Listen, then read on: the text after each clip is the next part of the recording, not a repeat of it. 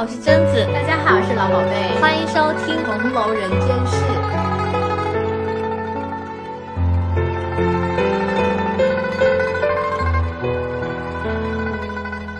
祝大家中秋快乐！我们说出了一种过年的感觉。噔噔噔噔噔。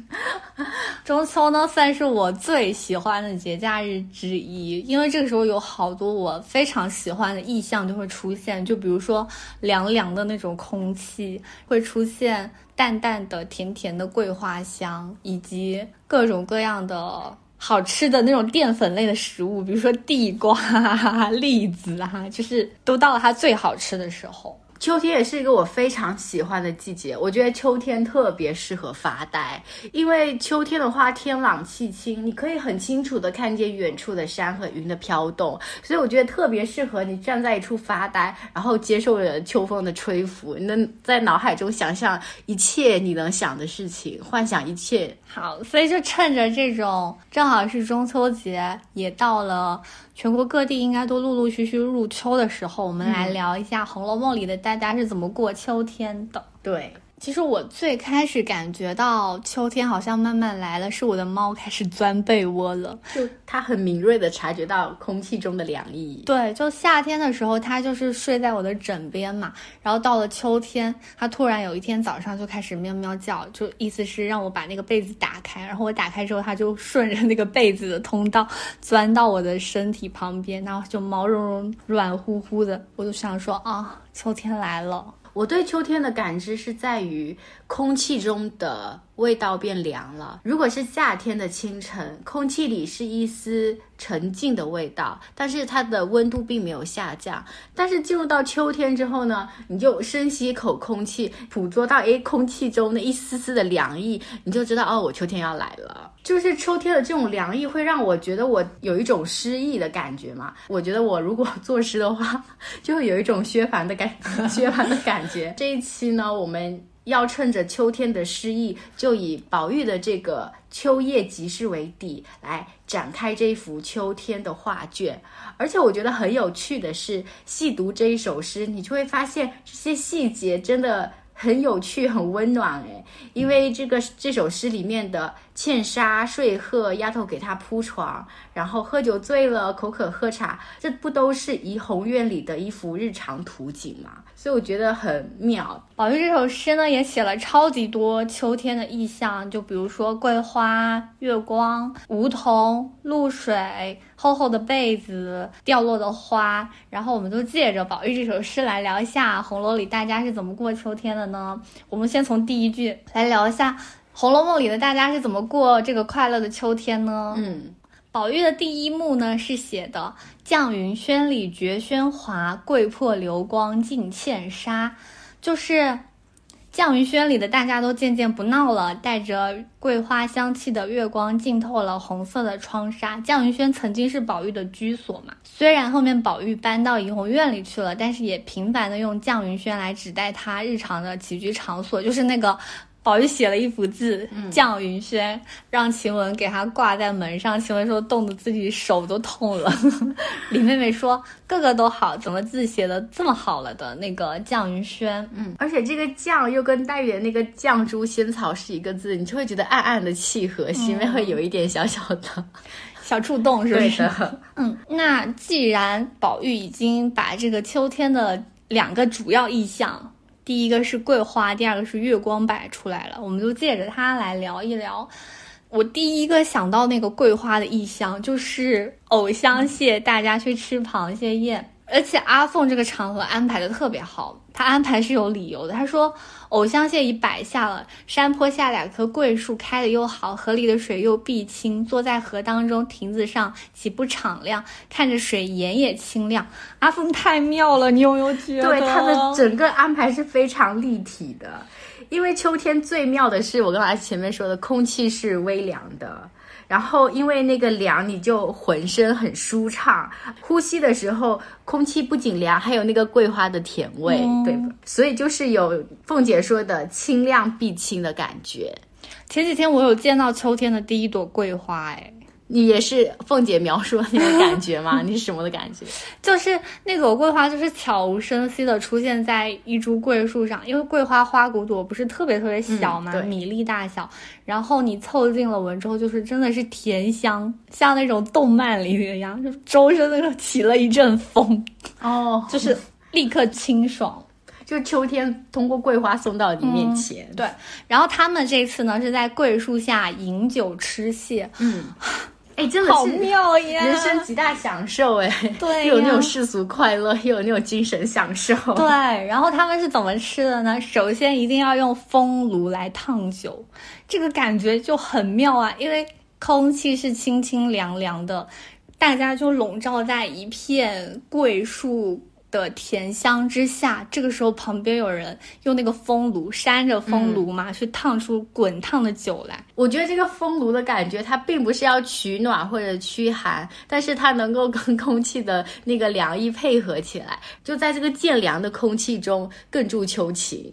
烫完酒了呢，大家就开始吃蟹。吃蟹，我觉得这里宝钗有一句话说的很好，就是大家要怎么吃秋天的蟹呢？他写的是“酒味涤心，还用菊；杏房积冷，定须姜”。就是你要用菊花去腥，就是刚才不是讲了吗？风炉要烫酒，然后要用菊花去腥，而且因为螃蟹性凉，一定要用姜。然后他们这里就是样样齐备。滚热的酒啊，然后又有姜醋，又有菊花叶、桂花蕊熏的绿豆面子，又有烧酒，一切都搭配的非常的完满哎。对呀，像这种秋天其实是。大闸蟹丰收或者是开海的季节，像这种海鲜或者是河鲜都是非常凉的，所以你喝你吃它的时候一定要配合一些非常温热温补的食物吃。就比如说这个季节，你如果吃到了是那种海开海的第一锅海鲜，你后面就可以配着一个红糖姜茶，就你好像在。享受海鲜的同时，又有一股热热的东西帮你托底的感觉，那个感觉是非常好的。嗯，就像这里要用滚热的酒吃那个螃蟹嘛。是的。我自己个人呢是跟薛姨妈秉承同样的观点，就是自己掰着吃，吃着才香甜。因为那个螃蟹拆起来不是很麻烦吗？对，要先把那个什么蟹钳弄下来呀，然后又要挖哪里呀，要把哪里的壳打开呀，如何完整的取出蟹黄啊？这个东西万万不可假手于人，因为我觉得蟹黄的滋味固然好，但是你好不容易把那些零零碎碎、七七八八给它弄开之后，挖一勺。吃到嘴里才是最美妙的，因为我觉得蟹的部位各有不同，会有不同的味道。它蟹身的蟹肉和蟹腿的蟹肉又是两种风味。然后，如果这个蟹是特别好的蟹，它的蟹膏是很满的，就你在一个蟹中能吃到不同的口感和不同的味道。所以当然不能假手于人，就是一定要自己探索。对，而且有些地方要蘸姜醋，有些地方你就不要蘸，就要空口吃。而且这个其实蟹酱，我觉得每个地方有特有不。蘸蟹的这个酱，它如果是热的话，蟹是热的，酱也是热的，吃起来就更暖口的感觉。哎，那你跟我和薛姨妈一样，是这种自己来派，是不是？对对对对，就像那种吃那个鸡爪、鸭掌啊，你能假手于人吗？就是不行啊，就一定要亲自啃。没错。然后大家吃完这一轮蟹呢，我觉得还有一个非常妙的地方，我们现在也可以去。模仿，我觉得就是大家有铺了那个花毡在桂树下，嗯，我这个场景我都不用展开耶，我觉得就花毡桂树下就足够美丽了。这个场景真的在我脑海脑海中就呼之欲出，而且生活中经常会有这样子的画面。秋天的时候，你站在树下，秋风过的时候，就会有几片叶子纷纷的落下来。那更不要说你是坐在树下，或者铺着一片花毡在树下，它会缓缓的落下，你就感觉到哦，这是季节的形状，这是季节的声音。你这么一讲，我就想到。我刚才不是说我见到了秋天的第一朵桂花吗？嗯，然后那个桂树是在一块草坪上，我觉得。因为我会频繁的经过那块草坪，我就觉得它真的很像一幅报时器。如果你忙于工作的话，其实很少会仔细观察到季节会变化那么明显的。但是那个草坪上就是很明确的展现给我看，就比如说到了秋天，它草坪上就会慢慢出现黄色的叶子、飘落的桂花。到了春天的时候，它就会萌出很新很绿的那种小草。然后前段时间是夏天嘛，它的草坪上就会出现很多蝉。然后草木旺盛，对你就会发现这么小小一块草坪，但是季节性真的好明确呀。所以最近的草坪就是告诉你秋天来了，对，大家可以出去玩了。然后《红楼梦》里的大家是怎么玩的呢？我觉得这个画面也好欢乐又好祥和，就是迎春是在树荫下用针穿着茉莉花。就很符合她的性子，一个很温柔、很内敛的姑娘。然后平儿呢，就在那边跟凤姐闹，抹了凤姐一脸的那个蟹黄。林妹妹是自己在喝一杯烧酒、钓鱼，宝钗在旁边拆那个桂花的花蕊去喂鱼。探春和李纨和惜春就在垂柳荫中看鸥鹭，大家有的看花，有的看鱼，有的独处，有的一起聊天，就是。好祥和的一个画面呐！这整个秋日的图景就会让我觉得他们都在各自做符合自己性格的事，也做自己想做的事，但是就很和谐。对，就好像如果我们两个出去玩，我相信在那边用针穿茉莉花的一定是我，或者是一个人。在那边掰桂花花蕊的是我，那我就是那个跟凤姐和平儿在那打闹的人。对对对对，就是很很妙的感觉。但是我觉得秋天跟春天跟夏天又都不一样，因为这个时候阳光不是很烈，空气微微凉，但是又不至于凉过头嘛。大家眼里看的是桂树。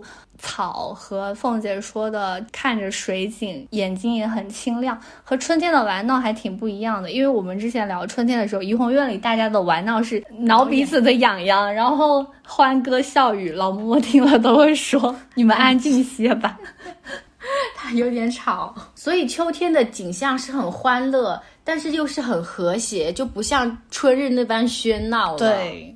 它是一种祥和的感觉，嗯，这个时候真的是很适合去秋游，哎。讲到秋游，我觉得就秋游是更胜春情。怎么说？因为秋天呢是这种硕果累累的季节嘛，所以在结出果子的时候，你去郊外野外，空气中的那种味道就更多、更加交织了。比如说你进到山里，你深吸一口气，你就会闻到各种各样不同的味道。它有别于春天的味道，是它又掺杂了果味、花味。我觉得这种果味和花味是区别于春天。的，它更沉稳一些啊。那我就想到有一年去璧山，就也是安徽的一个地方，嗯，它就是大山里面那个村里，就是漫山的桂花香气，你就可以在各种各样的稻田间，然后坡上骑自行车，你无论骑到哪里，都是有你刚刚说的很清爽的秋风，然后闻到那个丛林的气息，但是同时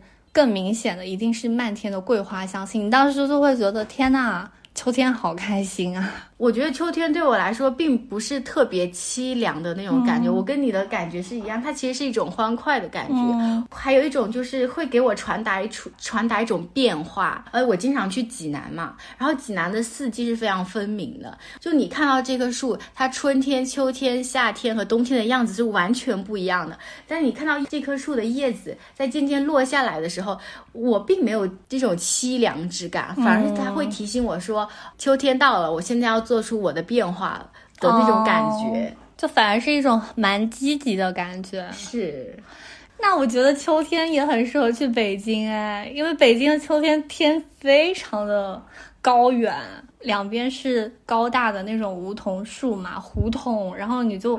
在那个高蓝的天下，骑着自行车，叮叮当啷，叮叮当啷，穿过那个胡同。哎，我觉得是不是因为北京的旅游宣传太好啊？你你讲到北京的秋天的时候，我就不由得想起那个红墙黄瓦的皇宫，然后旁边一些黄色的落叶这样子。哦，那我都是骑着自行车在那个胡同里，然后去吃一个黑糖烧饼，不错，太好吃啦！不错不错，我们回到就是红楼当中的秋天来。然后大家吃完这个螃蟹宴，就所谓的我们秋游完毕，就开始写诗了嘛。我觉得黛玉跟宝玉就是又有一段很好玩的双人对话。黛玉就说：“你这样的诗要写一百首也有。”宝玉就说：“你这会子财力尽了又贬人家。”我觉得好可爱呀，就是感觉对他们来说，不管是春夏秋冬都很适合谈恋爱。对，哎，秋天谈恋爱好像也别有一番滋味。对啊，就很像汤唯的风衣呀那种感觉。天哪，这是一种情怀。好啦好啦。然后大家就一起来咏了白海棠，咏菊花，咏螃蟹，咏一些时令的物件。我觉得每个人都有不一样的妙处呗。就像我们之前聊大家怎么过春天的时候，大家写春天的诗，像宝钗写柳絮就会写说“好风凭借力，送我上青云”。那湘云的《唐多令》就会写的很可爱。嗯，那这里的菊花诗也是一样的。就比如说，黛玉写菊花就会写口齿清香，但是宝钗写菊花就会写秋无际，梦有知。探春写菊花呢，就是葛巾香染那种簪菊的感觉，就是每个人都会非常非常不一样。但是湘云妹妹就有抱膝吟，哎，又是很塌的感觉。就是在秋天的时候，不仅有菊花，白海棠也盛开了，这也是在秋天里另外一个著名。著名花种，然后他们又非常有风雅的结诗社作诗，大家写的白海棠也是各有不同。探春写的是芳心一点娇无力，倩影三更月有痕。宝钗写的是宝钗，我印象特别深刻，她第一句写的是珍重芳姿昼眼门，就是这个诗绝对就不是黛玉会写的。对，就是他和李纨两个人就是 在一起说写的好的那一部分。黛玉写的是。偷来李蕊三分白，借得梅花一缕魂。我觉得哦，就是他，而且他前面有写说半卷香帘半掩门，碾冰为土玉为盆，他就把这个海棠写的特别高洁，特别的淡雅。我觉得嗯，这就是他，而且他是半卷香帘半掩门。对的，我觉得姐妹们在一起用各种时令的物件，就特别有仪式感啊，就像我们每到一个季节就要坐下来好好聊一下这个季节一样。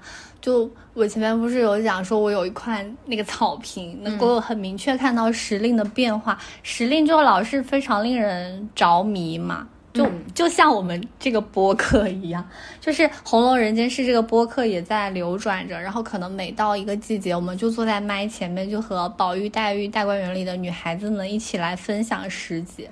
就我自己感觉也是一件很有仪式感，或者是会让我对下一个季节、下一个流转有期待的部分。就你这个流转 说的我很有感触，因为其实季节的流转其实都是一样的，从夏天到秋天，秋天到冬天，但是在每一个季节里都会发生不同的事。我觉得这就是季节的期待的感觉。嗯，然后秋天还有一个非常非常。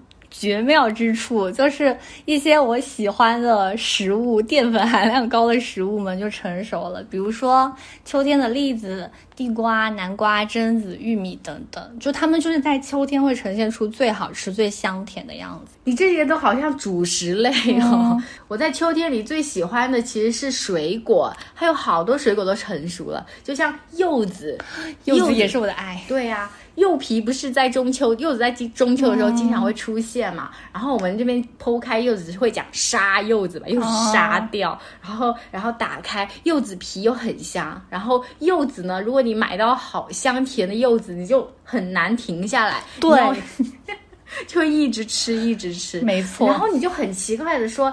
它的皮，它的柚皮，竟然是那么的香甜，你忍不住就会一直大声声的对吸上几口柚皮香味。哎，我们小时候会有一个小习俗。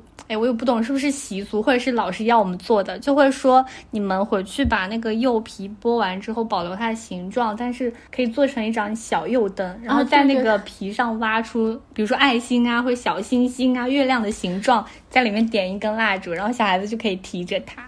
我们的老师也有这个要求。就那个一直是我对中秋的很美好的一个途径。然后你刚才讲到水果嘛，然后红楼里大家也有 吃水果，就是袭人有一回让宋妈妈去给史湘云送东西，送的就是红菱和鸡头两样鲜果，并桂花糖蒸新栗粉糕，说这是我们园子里新结的果子，哎、把我们两个喜欢吃的淀粉类的食物跟和水果对就结合起来。对，你知道红菱跟鸡头吗？鸡头我知道是鸡头米，其实就是芡实。对，那红菱是菱角菱角，就彩虹菱，就是讲的这个。对对对对。对，因为我之前有写过类似的文章，就是讲鸡头米到底是个什么东西。嗯，然后呢，我就一直很好奇它为什么叫鸡头，因为我们看到的时候，它就已经是圆圆的，像小珍珠一样的东西嘛。但是它最原始的样子，就真的很像一个鸡的头哎。就是它这个还没有加工到那么细的时候，这些小白鸡头米原来是团在一起的，然后团在一起，它外壳是一个红色的，非常像鸡头的东西，下面连着一根直直的，外面也是有很多刺的根根茎茎，然后插在那个水中，远远看去就像树枝公鸡在。树枝公鸡，这也太吓人了！真的。然后呃，包鸡头米就苏州很喜欢吃嘛，嗯然后包鸡头米也很难，因为它外面是那个鸡头形状的东西，嗯、大家就会带上那种特制的铁指甲，嗯啊，掰完外面的皮，然后再掰鸡头米外层的那个有一点点硬的壳，然后所以手工包出来的鸡头米就会比较昂贵。鸡头米我觉得做甜汤是最好，然后菱角也是我们小时候经常会吃，哎，菱角是有分脆的跟糯的，啊，就像苹果也有那种对，沙的和脆的，你喜欢吃沙苹果还是？我不喜欢吃脆苹果，啊，我是沙苹果，那西瓜你喜欢吃？当然是脆西瓜。对，一定是脆西瓜。然后菱角我喜欢吃脆的。哦，我没有吃过菱角。菱角我小时候的印象就是它非常的难扒皮，因为它的形状不就是长，你知道它我知道它长的形状。对，大家如果不知道的话，可以去搜一下，它的形状就很崎岖，然后你要扒那个皮就很麻烦。费了九牛二虎之力，然后才吃到一个小菱角这样子。对，它的味道有一点点像马蹄吧，就是是那种脆淡甜，水分稍微多一些些。那你吃菱角的时候有有那种就是我费了九牛二虎之力，然后吃到一个非常美味的那种那种感觉吗？有，哦，那难怪大家会坚持不懈的吃它。如果剥到一个就是很烂的一个不好吃的东西，打气耶那就甩开呀啊，就再也不吃这个东西。对，然后因为菱角它很容易坏嘛，如果你家里采摘了很多，或者是买了很多的话，其实有一部分是先吃，有一部分是要去煮，把它煮成熟的。嗯，那那个时候熟的菱角就是粉粉的。啊，就更易保存这样子。对然后呢，袭人让宋妈妈给史湘云送东西，送红菱鸡头，还说是园子里新结的，你就顿时感觉园子里也很秋天嘞，对就是那个夏天的荷叶呀、什么的都会都已经远去了，然后园子里就加进来了一些新的果实，就数百只公鸡在那个 数百只 植物公鸡？然后苏轼也有词描述过，他说“只将菱角与鸡头，更有明月千顷一时流”，也非常的中秋的感觉。然后除了这两样水果之外，行人还送了一个桂花糖蒸新栗粉糕。栗子真的是我秋天必吃之物。哎，你知道栗子可以生吃吗？啊，我不知道哎，外婆家有一棵栗子树，然后栗子外层不是那种毛毛的，对，超级多刺，然后也是要用特制的东西给它剪开，然后里面才剥出栗子。新鲜的栗子肉是嫩脆，一点点水分，淡甜味儿，也很好吃是这样、它是鹅黄色的，哦，因为我后来看到的栗子都是深棕色的，哦然后在市场上买回家的那生栗子都要经过就水煮或者炒制之类，它才能吃。所以我心中一直有个疑问，就是说生栗子是不能吃吗？还是有毒吗？哦，对那今天解了你的原来是这样啊！哦，这个好像就像你说的那个核桃，生核桃是对对对对另外的感觉。对我也是第，一次看见。嗯，然后这个桂花糖蒸新栗粉糕呢，随园食单里有提过栗糕，我猜应该是类似的做法。随园食单里讲栗糕是怎么做的呢？说的是把栗子煮到极烂，以纯糯米粉加糖，然后和在一起就蒸出来这样一个栗糕，上面加的是瓜仁和松子。诶，但我猜袭人这次送的可能上面没有加瓜仁和松子吧，因为它上面还淋了桂花糖。哦，它其实这就算一个小点心这样子的。我觉得它加上桂花糖，就更加有秋天的感觉。就其实对香云还是蛮好的啦。对，就有在想着它。嗯，我觉得秋天的藕粉桂花糖糕也很好吃，然后包括南京很喜欢吃的桂花糖藕，很适合在这个秋天买来吃。因为桂花糖不是那种特别甜腻的糖，它在甜之中还有带一丝桂花的清香。就讲完秋天的吃食，那其实，在大观园里面，在秋天时候这种玩乐快乐的氛围还不止于此。那我印象最深刻、最最最深刻的就是贾母有一回带着大家一起吃喝玩乐，就说叫那个小戏子来吹曲子，就说要远远的用笛子吹，借着水音听那个笛声才好听。我就觉得跟阿凤前面说的。看着水，眼睛闭清，就是很异曲同工的审美趣味啊！我觉得秋游的思路真的可以顺着贾母或者凤姐的路线来，就你不仅要找一个能满眼看到秋天的地方，你要找到一个能听到秋天的地方，也能闻到秋天的地方，这才是最好的一个全方面的跟自然融入的一个方式。对，然后我这里特别想借用曹公的一个形容，还有一个形容叫做头目清凉嘛，但我觉得在此情此景。之下，就像你刚刚说的，看到秋天，闻到秋天，听到秋天，就感觉是耳目清凉，好舒适。这个吃喝玩乐秋游完了之后呢，宝玉又写台所时闻荣睡鹤，锦飘桐露湿栖鸦，就是是文痕上布满青苔的岩石，可以让仙鹤栖息。井边飘落了沾满秋露的桐叶，沾湿了栖止在树上的乌鸦。哇，这几个意象也非常秋天哎。对呀，我觉得他讲的就是大观园里的秋日景色的那种感觉。那我倒要看看，就是每一个景、每一个点，它都有不同的秋情展现出来。就是我们都知道，在大观园的建园之初，我们就就采买了仙鹤养在园中。所以，当宝玉老师在这个诗中写下“睡鹤施压”的时候，我就觉得其实也不足为奇，他就是只是描写了大观园中一小块的图景。哎，而且这个睡鹤它蛮有意思的，这个仙鹤每个季节都不一样。我们之前讲夏天的时候，就说天气热，那个睡鹤在芭蕉下乘凉。然后秋天，它就是在这个青苔岩石上休息，有时候还会还会在松树下涕零涕零，我 它也蛮快乐的嘛。但是大观园真的是太大了，我觉得按着宝玉老师的感觉，我们就不妨取那一小小一点点的景，就仔细的去深入的感受一下秋天的样子。我我在想说，那应该要选谁呢？我觉得当仁不让的一定是秋爽斋，你最好给出一个合理的原因啊，因为它叫。秋爽啊！当然开玩笑，不是这么肤浅的理由，就是因为秋爽在在元妃省亲的时候赐了四个字，叫“同剪秋风”。它是一个以季节命名的院子，又赐了这样子一个匾。仔细一看，这个院子里面它有种梧桐，有这种芭蕉。我觉得我们仔细来看看秋爽斋，你会有不一样的感觉。到底秋天是长什么样子呢？对，秋天里的第一场戏就是大家赏海棠起诗社嘛，刚才有说过。那这个起诗社的地点就是在探春的秋爽斋。那其实也是因为贾政一时半会回不来，宝玉心情大为放松，又是个快乐秋天。是在结海棠诗社的时候呢，有一个描写说黛玉或抚梧桐，或看秋色。或又和丫鬟们嘲笑，我当时就很好奇，说黛玉赏的秋爽斋的秋色到底是怎么样一种感觉？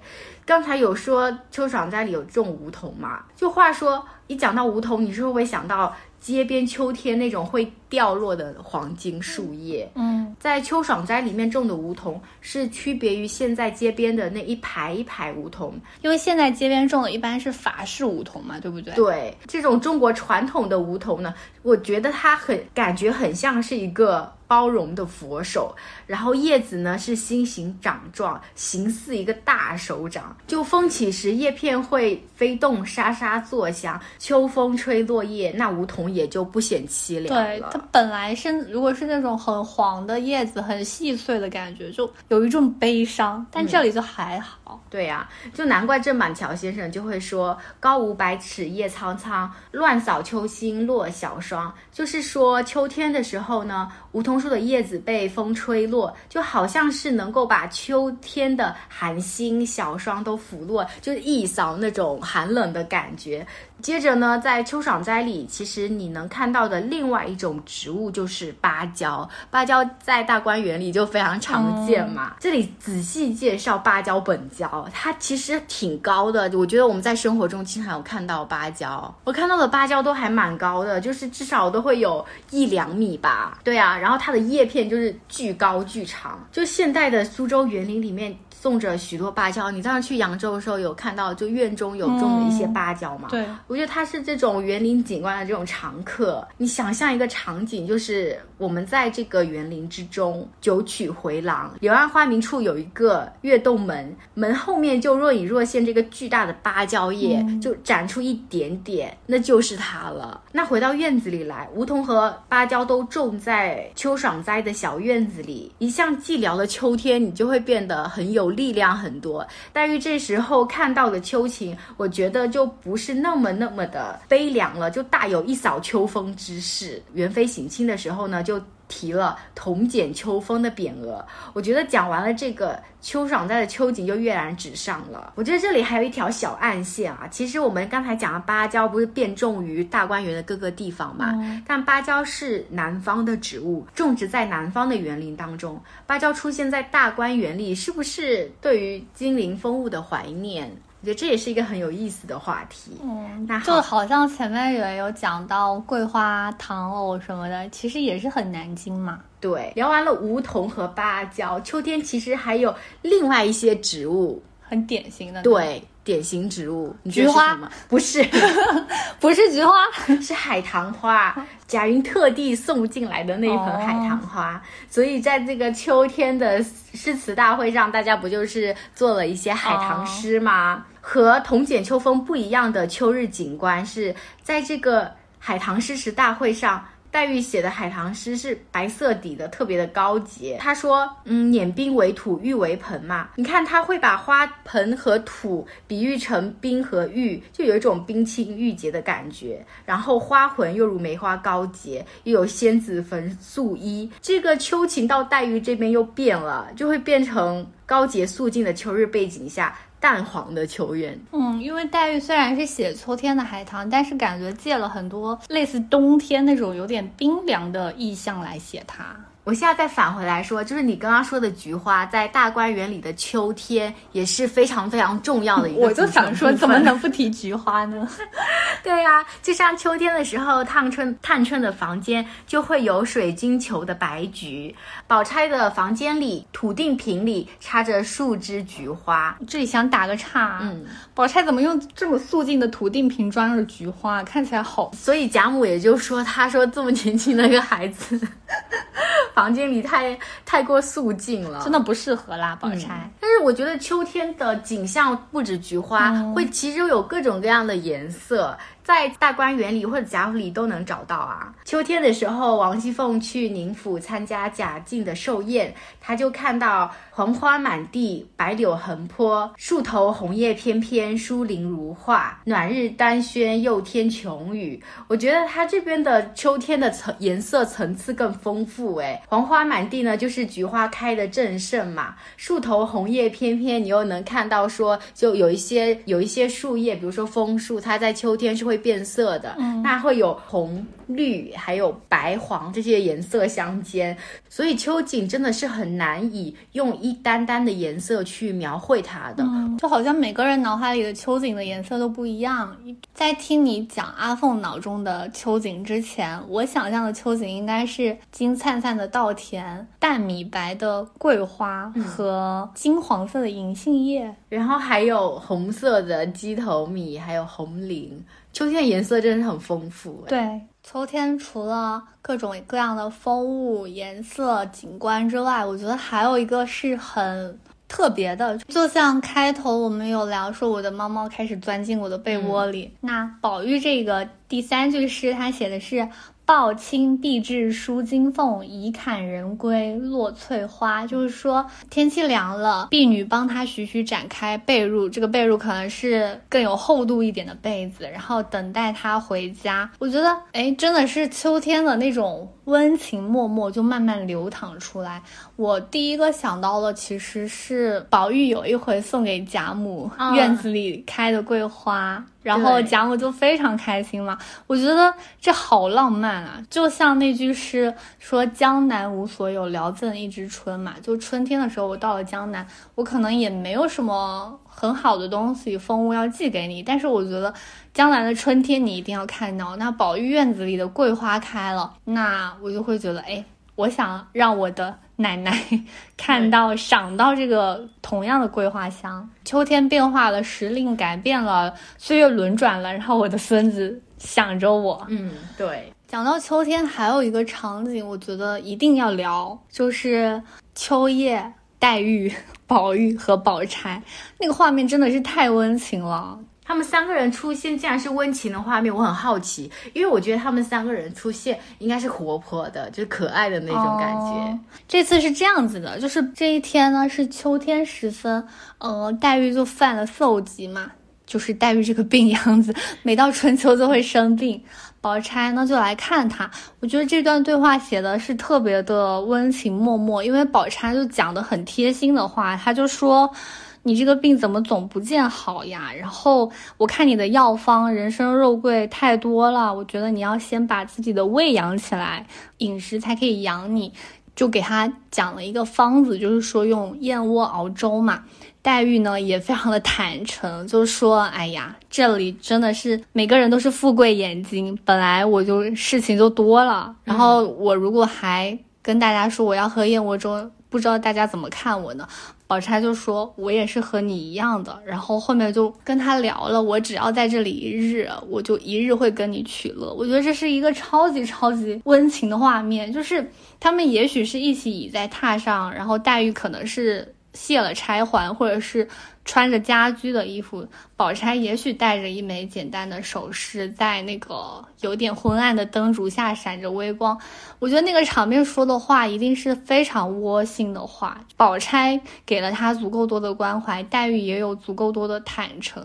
就朋友有时候蛮需要一些契机的啊。对，就是就比如说，如果这一天宝钗来，它是一个炎热的下午，我觉得未必会发生这样的对话。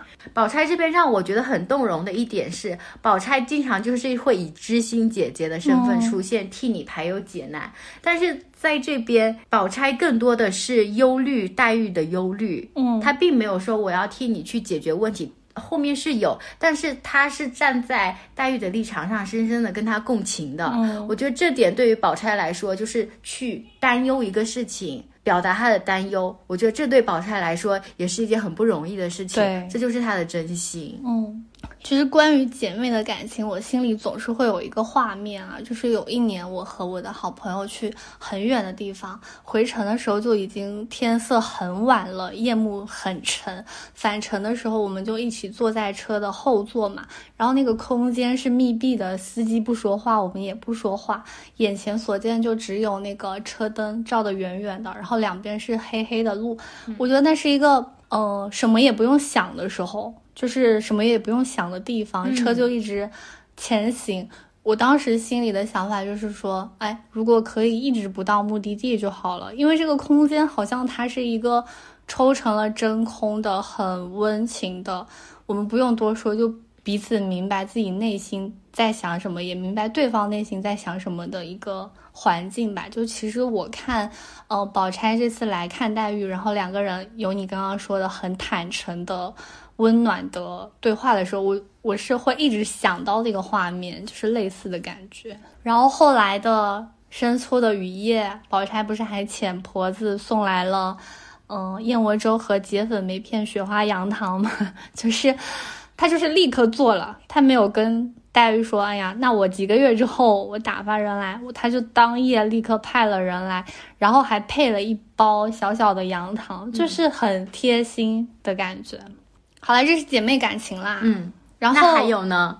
姐妹感情之外呢，我觉得这一天还发生了另外一个爱情的事情，也很令我感动，就是黛玉喝了两口稀粥，歪在床上嘛。嗯，结果。天就渐渐开始下起雨来，宝玉就来了。然后宝玉一来，问的话是：“嗯，妹妹今天好一点没有？吃了药没有？今天一共吃了多少饭？”天哪！我当时我很难描述自己心中的感情哎。我突然想，我现在突然觉得黛玉其实并不寂寞，嗯，她并不是一个寂寞的人，就是她非常心里非常难过的时候，就有一个人，就像宝玉就。抓住他，嗯，及时给他温暖。我觉得从这个角度上来讲，他也是很幸运的一个人。嗯，就像他们两个彼此认为的，我素日原当他是我的知己嘛。嗯。宝玉又提着灯，然后看了一眼黛玉的脸色。你说宝玉真的是一个超级好的男朋友哎，因为他就一手举起灯来，而且一手遮住了灯光，就怕那个灯光晃了黛玉的眼睛。天哪，他向黛玉脸上照了一照，然后就说：“妹妹今儿气色好了些。”就他非常非常关怀她的身体。下午宝钗来看他，然后晚上就算下着雨，宝玉也记得来看黛玉，然后。关切他身体状况的每一个环节，脸色啊，吃了什么啊，几顿饭啊什么的，哇，真的是好温情。我觉得一些温情都是藏在细节里面。就宝玉陪了黛玉一会儿之后，不是又下雨吗？呃，黛玉就要给宝玉拿一个小灯，嗯，宝玉就说我也有一个，但是我怕他们摔了不让用。黛玉就笑他说。是人贵重还是灯贵重？就塞给他，就说你一定要拿着这个去嘛。就他们两个非常的彼此关怀，就像宝玉会提着灯，但是一一只手记得替黛玉挡住那个灯光一样。黛玉也觉得这个物件有什么珍贵，当然是你这个人更珍贵了。哦，他们两个的心意是相通的，哎，好甜啊！谁说我们宝黛不好磕？CP 粉又上线。好啦好啦，然后。我觉得秋天的温情，还有一个人一定要聊，让我来猜一猜。好，你猜。秋天的话，硬要让我想一个人物，就我现在脑海中第一个蹦出来的那个人是薛蟠。就为什么？我这里是要讲秋天的温情的。就是刚才。从刚才温情突然跳到薛蟠，就有一点跳跃，对不对？因为我就想起秋天他被柳湘莲暴打，太有趣了。好，接下来那个话筒就交给你吧。你继续说，你继续说。我是觉得是香菱啦。啊，那跟薛蟠有一些联系。哎呀，不要不要！香菱这个秋天的快乐，就是跟薛蟠本人毫无关系，甚至有可能是因为他就是离开了薛蟠，才有这份快乐。那香菱的快乐是不是跟刚才你说的那种？姐妹之情，那种流淌的小小的温暖是一脉相承。我觉得是哎，因为我先说我为什么会想到香菱啊？嗯，因为她有一段妙论，我记忆特别深刻。虽然她是在跟夏金贵论，夏金贵听完之后还很生气，他就说伟叶、芦根，它都有一股独特的清香，甚至是露啊。霜啊什么的，记得吗？对，然后呢？虽然他说完之后，夏金贵就说：“难道菱角比桂花更香？”然后就生气。但我觉得香菱是一个很有灵性的姑娘。这个秋天呢，香菱就跟黛玉去学诗了。啊，我真的觉得在香菱的整个生活当中，这个是她不可多得的温暖。对，就那段时间。我觉得这个秋天就是香菱的一个季节，它老是和秋很有关系嘛。它的名字是菱，菱角就是我们前面说的那个红菱。它也会欣赏秋天各种草木的香气。它穿的裙子是石榴红裙，就石榴本来也是一种秋天的水果嘛。我觉得曹公写他元宵被拐，他。以后也命运很多舛，遭遇了夏金贵，但是他人生中有一个秋天是很美的，就是我看的时候就心情很复杂啊。我懂那种，就是你在一个悲剧色调当中，突然有一丝温暖，你会觉得这个温暖更加的珍贵和更加的悲伤。对，因为我。我们读者都很明确的知道他的生活未来是肯定不会好了，尤其是后来又遭遇了夏金贵嘛。但是我们回到这个秋天啊，这个秋天的香菱是很快乐的，因为她终于可以搬到园子里去和黛玉学诗了。嗯，我们黛玉真的是个好老师，我不得不说，他很会教。对，黛玉的教法呢，就是先让香菱去看很多名家的作品。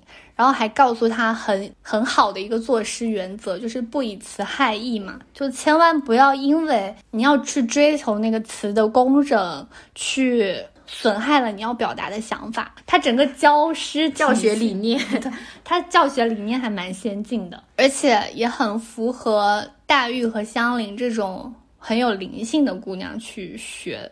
然后这个秋天呢，园内就香气清芬，水色碧青，又有一点秋风，又有各色的果子。香菱就在园内各处痴痴读书。对，他不是连做了三首诗吗？而且最后做的那首诗是他在梦中得来，他就说，这首如果再不行，我再不作诗了。后面。他果然这首诗做出来，大家都很喜欢嘛。他这首诗也是跟中秋有关系的，“博得嫦娥应借问，缘何不识永团圆”。大家都说这首不但好，而且新巧有意趣，社里一定要请他。然后香菱还一直。问黛玉、宝钗到底好不好？到底好不好？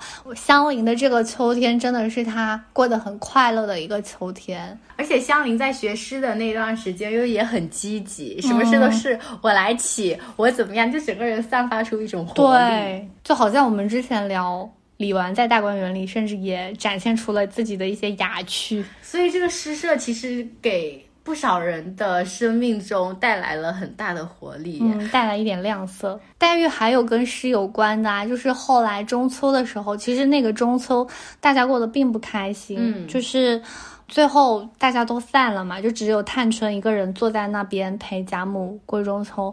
那个时候，黛玉跟湘云两个人就去图经馆和敖碧堂联诗了，那个我觉得也是两个女孩子的。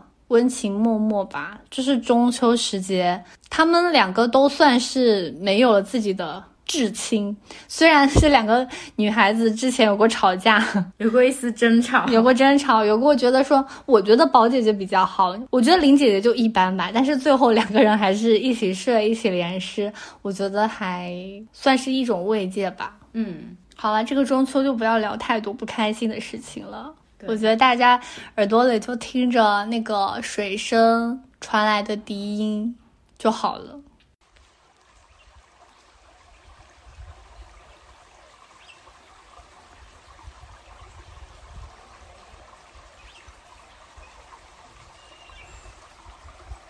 就这个水声会让我一下子沉静下来，突然觉得说天色将晚，其实可以回家了，就这种感觉。所以宝玉在《秋夜集市》的最后一句里就写说：“静夜不眠因酒渴，沉烟重播所烹茶。”他讲的就好像是那种秋日里面平淡温暖的日常生活。出去喝酒回来，晚上有一点失眠了，然后有点口渴了，就会有小丫头们来给他煮茶烹茶。我觉得这种秋日里平淡温暖的日常生活。不一定是在那个大场面里，比如说吃秋蟹呀、过生日这一种，反而在生活的角角落落，你随便一抓就能抓得到嘛。就比如说你刚才前面有讲说，秋天到了，大观园里开花结果，怡红院里就送给香云红菱还有鸡头两样鲜果，说是新结的。我觉得这就很温暖啊！就在大的场景里面抓到一个小的，就是换季了，有朋友的关心，朋友会送来时节的礼物，表达对你的思念。你这么一说，我就想起我朋友前段时间刚给我寄了泡菜，就是因为秋天到了嘛，他就觉得可以煮一些锅物啊，然后开始晚上你可以喝一点点酒，就有一个下酒小小泡菜的感觉。对它其实好像是转瞬即逝的事情，或者就是它只是一个动作，但后面这个动作留下来的余味是很长的。然后另外一个送礼的场景呢，是在刘姥姥二进贾府的时候，众人就送了她许多东西，但在这个之中，我印象最深刻的其实是王夫人。送的那一百两，当然不是因为钱啦，我觉得说是因为平儿她那句话挺打动我的。她说这是太太给的，叫你拿去或者做个小本买卖或者几亩地，以后别再求亲靠友的。我觉得这句话的温暖让我觉得说，他给他这个钱，并不是说看不起刘姥姥，因为你没有这个钱。而是知道说求亲靠友是非常不容易的一件事情，求人是很难的事情。它的难是在于可能会有失尊严，而且这个东西也并不是特别的持续。那贾府或者是王夫人。他有这个能力，就给予尊严角度上的物质帮助，然后帮助你自己能够去经营自己的生活，这这算是一种善事哎。嗯，就是王夫人的这个角度，我会觉得说是很温暖的，就我力所能及的让你自己站起来，这个帮助我会我会觉得他并没有看不起刘姥姥的感觉。嗯，还有一个秋天温暖日常的瞬间是。我印象很深刻的是凤姐给平儿道歉的那一点，就是凤姐因为贾琏和鲍二媳妇儿偷情的事情就打了平儿，平儿是很冤，但是事后呢，她拉着平儿说：“我昨儿灌丧了酒了，你别埋怨，打了哪里让我瞧瞧。”然后平儿就说也没打中。就是你刚才说的宝钗和黛玉，我这就很想说一说。凤姐和平儿，就我觉得凤平这一对也真是很不错。就是我们现在会觉得凤姐做错了事，你理应当为给平儿道歉。但是基于当时的身份地位，其实凤姐也可以不给平儿道歉。但是有心道歉，不管是基于当时的社会地位，还是我们现在认为的做错了你就应该道歉，你都能真心的感受到这个事情。就像我刚才你前面讲的。宝钗和黛玉，他们两个是真心换真心嘛？那凤姐给平儿的这个道歉，平儿应该也是真心的感受到了。然后平儿就说也没有打中，这个事也就过去了，就又在给这个以秋天为背景的故事里增加了一点点的温暖瞬间。嗯，读完宝玉老师的这首诗，然后聊完了《红楼梦》里大家是怎么快乐过秋天的，我整体感觉。嗯，其实秋天不像普遍印象里的那种所谓伤春悲秋、很寂寥的感觉。我觉得我们聊的时候还是蛮快乐的，对，快乐温暖的基调。对，就是又有很美丽的景色，然后凉凉的、甜甜的桂花香，又有很好吃的各种栗子啊、柚子啊，就是。好多好吃的都在这个时候出现了，然后呢，我们也都觉得秋天是一个虽然天气慢慢凉了，但是本质上是个很温暖的时候。不管是所谓的友情、爱情，甚至是 亲情，亲情都很适合在这个季节有一些所谓的温暖的表示。然后现在。